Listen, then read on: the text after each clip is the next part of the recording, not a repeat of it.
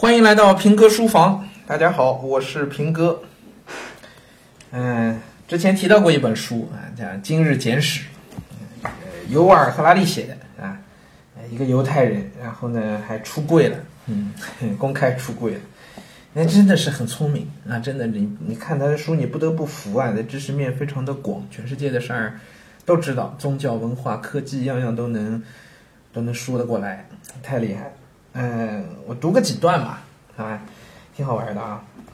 法西斯主义，怎么突然聊法西斯主义了呢？听完就知道了。来吧。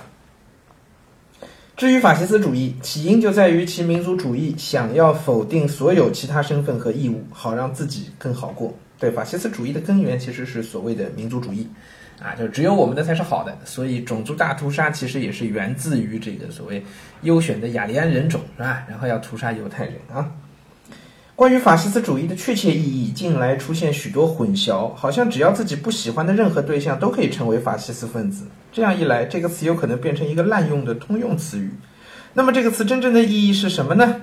简言之，民族主义告诉我的是我的国家独一无二，而我对自己国家的义务应该不同于一般；而法西斯主义告诉我的是我的国家比别人的更优越。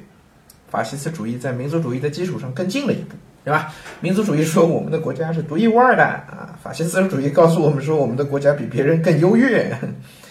记得我们之前讲到过鲁迅文章里说的这个所谓所谓国粹吗？国粹就是个赖疮疤，是吧？那个东西是独一无二的。法西斯主义会告诉你这东西还是最好的，你信不信它都是最好的。我的国家比别人的更优越，而我对自己国家的义务应该排挤掉其他一切的义务。在任何情况下，其他团体或个人的利益都不应该超越我的国家的利益。就算我的国家会给远方土地上几百万个陌生人造成极大的痛苦，而且换得的利益微不足道，我还是该无条件的支持我的国家，否则我就是个卑鄙的叛徒。我的国家要我杀几百万人，我就该杀几百万人；我的国家要我背叛真相、背叛美的事物，我就该背叛真相、背叛美的事物。法西斯主义怎么评断、怎么判断艺术呢？法西斯主义怎么知道一部电影是好还是坏呢？非常简单，只有一个标准：电影符合国家利益就是一部好电影，不符合国家利益就是一部坏电影。法西斯主义怎样决定学校该教孩子什么呢？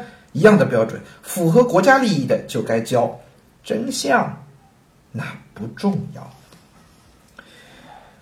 这种国家崇拜对人很有吸引力，因为这会让人觉得自己的国家是全世界最美、最重要的。第二次世界大战与纳粹大屠杀事件就代表这种思维方式可能带来的害人结果。很遗憾，现在要批评法西斯主义究竟有何不好，常常成效不彰。原因只在于，只把法西斯主义讲的像头恐怖的怪兽，却没有提法西斯主义有何诱人之处。于是，今天有不少人会在不知不觉中出现法西斯主义的念头。所以，并不是希特勒死了，法西斯主义就没有了。这其实是植根于人性深处的啊，人类社会深处的一头怪兽。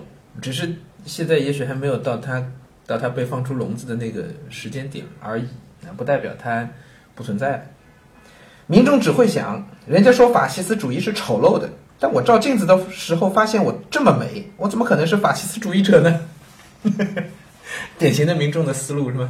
我这么漂亮，法西斯主义者都是丑陋的。你看看希特勒都长成那个样子啊，我怎么会是法西斯主义者呢？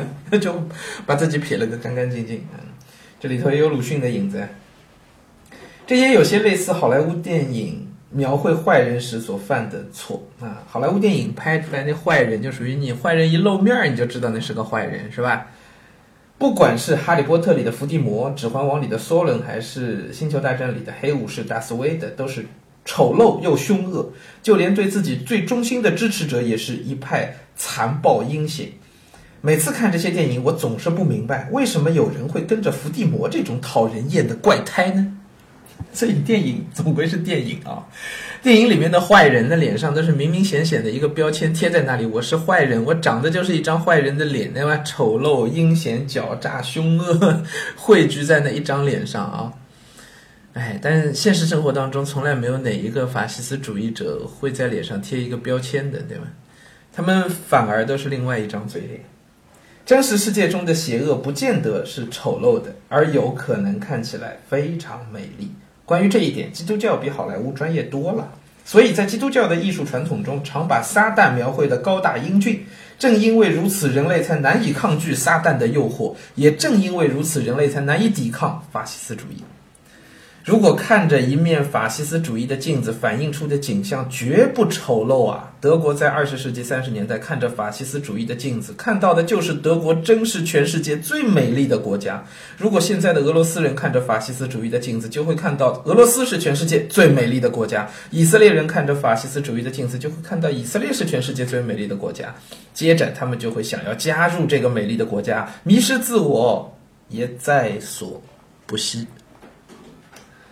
好，书就读到这里啊。其实尤瓦赫拉利在这儿还是非常客气的，他没有去举伊斯兰国这样的极端的穆斯林和 没有去举那些例子啊。如果举那个例子的话，他们看着法西斯主义的镜子，他们同样也会认为自己所有凶残的恐怖主义的行径仍旧是最好的，对吗？所以啊，咱们不能盲目。嗯，当然这个道理不仅仅运用在这本书里面，这个道理对每一个人日常的生活也许都是有用的吧。不要盲目。好，书房今天就到这儿，明天再接着聊。